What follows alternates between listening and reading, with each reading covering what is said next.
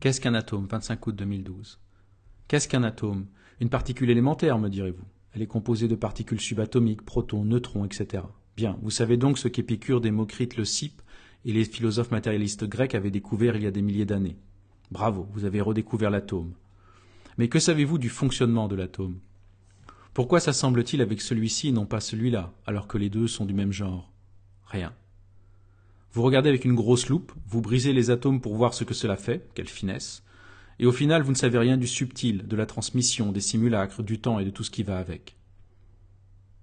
Pensez-vous que l'amour puisse être une force mesurable? Intéressant comme question, non? Ne dit-on pas que l'amour est une force?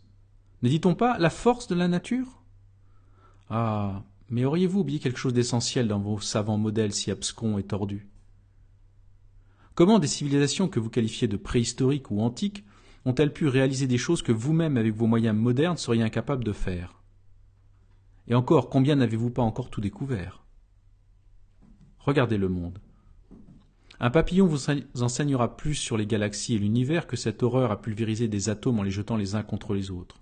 Il fallait que ce soit un cerveau profondément malade pour inventer une telle horreur.